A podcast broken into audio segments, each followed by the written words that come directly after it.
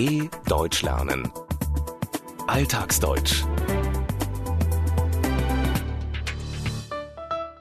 Mythos Deutscher Wald. Etwa ein Drittel der Fläche Deutschlands ist von Wald bedeckt. Er ist ein wichtiger Wirtschaftsfaktor, ein vielschichtiges Ökosystem, ein beliebtes Freizeitziel, aber auch ein Ort der Mythen, Legenden und Sehnsüchte.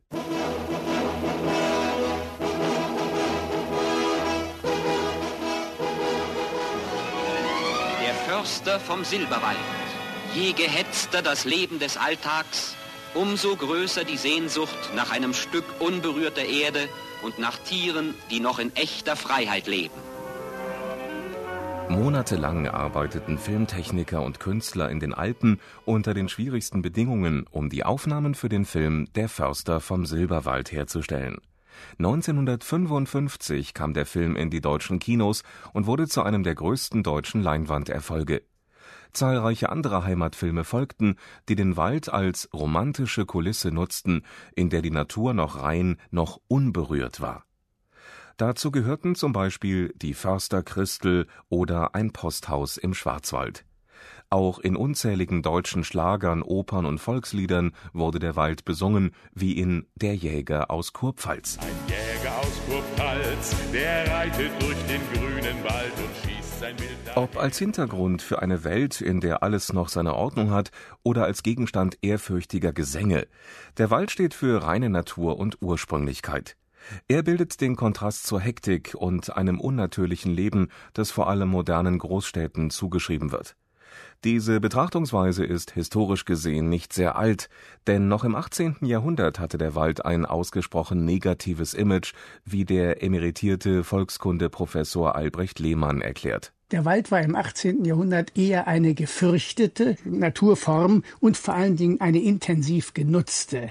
Im Wald wollte niemand eigentlich im 18. Jahrhundert sein. Es gab Untersuchungen, die haben den Nachweis führen wollen, dass der Wald sogar eine ungemein ungesunde Luft hat. Das war die sogenannte Miasma-Theorie. Die hatte den Nachweis führen wollen, dass die Waldluft ungesund ist, weil sie neblig, dick und feucht ist.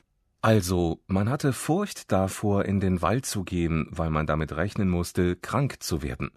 Es wurde sogar eine Theorie angewandt, die Miasma-Theorie. Das Wort Miasma stammt aus dem Griechischen und bedeutet so viel wie übler Dunst, aber auch Ansteckung. So dachten Mediziner bis ins 19. Jahrhundert, dass Krankheiten wie Pest und Cholera über die Luft verbreitet wurden. Hinzu kamen die Geister, die Krankheit und Tod brachten. Der Wald machte den Menschen damals aber auch aus anderen Gründen Angst, so Professor Albrecht Lehmann. Man konnte sich in ihm verirren und von Räubern überfallen werden. Außerdem hielt sich lange Zeit die Vorstellung, dass im Wald Geister und Hexen leben. Auf jeden Fall war es kein Ort, an dem man gerne seine Zeit verbrachte. Das Bild des Waldes änderte sich allerdings im 19. Jahrhundert mit dem Beginn der Romantik. Der Sprachwissenschaftler Jakob Grimm, einer der beiden Brüder Grimm, fand die Schriften des römischen Historikers Tacitus, die Germania und ihm wurde dabei einiges klar. Da hat er plötzlich erfahren, dass der Wald der Ursprungsort der deutschen Kultur sein soll. Nun ist natürlich der Grundgedanke der Romantik der, dass man aus den Mythen, aber auch aus Märchen und Sagen und anderen Volkserzählungen die Kultur, und zwar die Ursprungskultur, rekonstruieren kann. Jakob Grimm entnahm den Schriften Tacitus, dass die deutsche Kultur ihren Ursprung im Wald haben soll. Wichtig ist hierbei, dass es zum Grundverständnis der Romantik gehörte, aus Märchen, Sagen und Volkserzählungen die Kultur eines Volkes herauslesen zu können. Es wurde also fälschlicherweise eine Vergangenheit konstruiert, die es so nicht gab. In der Epoche der Romantik, die von Ende des 18. bis etwa Mitte des 19. Jahrhunderts andauerte, wurde unter anderem alles abgelehnt, was mit dem Verstand erklärt werden konnte. Die bürgerliche Gesellschaft galt als langweilig und gewinnorientiert. Die Romantiker begeisterten sich für das Schöne und das Wilde der Natur. Und zahlreiche Schriftsteller und Dichter halfen mit, dieses Bild vom Wald zu erschaffen, wie Joseph von Eichendorff Und dann haben sie etwas gemacht, was ein so ein Kunstgriff ist. Das Rauschen der Bäume und so weiter, das wirkt auf die Menschen so ein, dass jeder, wenn er in den Wald geht, sich so ähnlich fühlt wie ein Germane. Das war, als die Nazis an die Macht kamen, längst Teil unserer Kultur. Die Nazis zum Beispiel, aber auch andere des 19. Jahrhunderts, wollten die Liebe zum Wald zu etwas speziell Deutschem machen. Die Romantiker hatten also ihre eigenen Methoden, das Gefühl zu vermitteln, man sei ein wahrer Deutscher, ein Germane, wenn man durch einen Wald geht.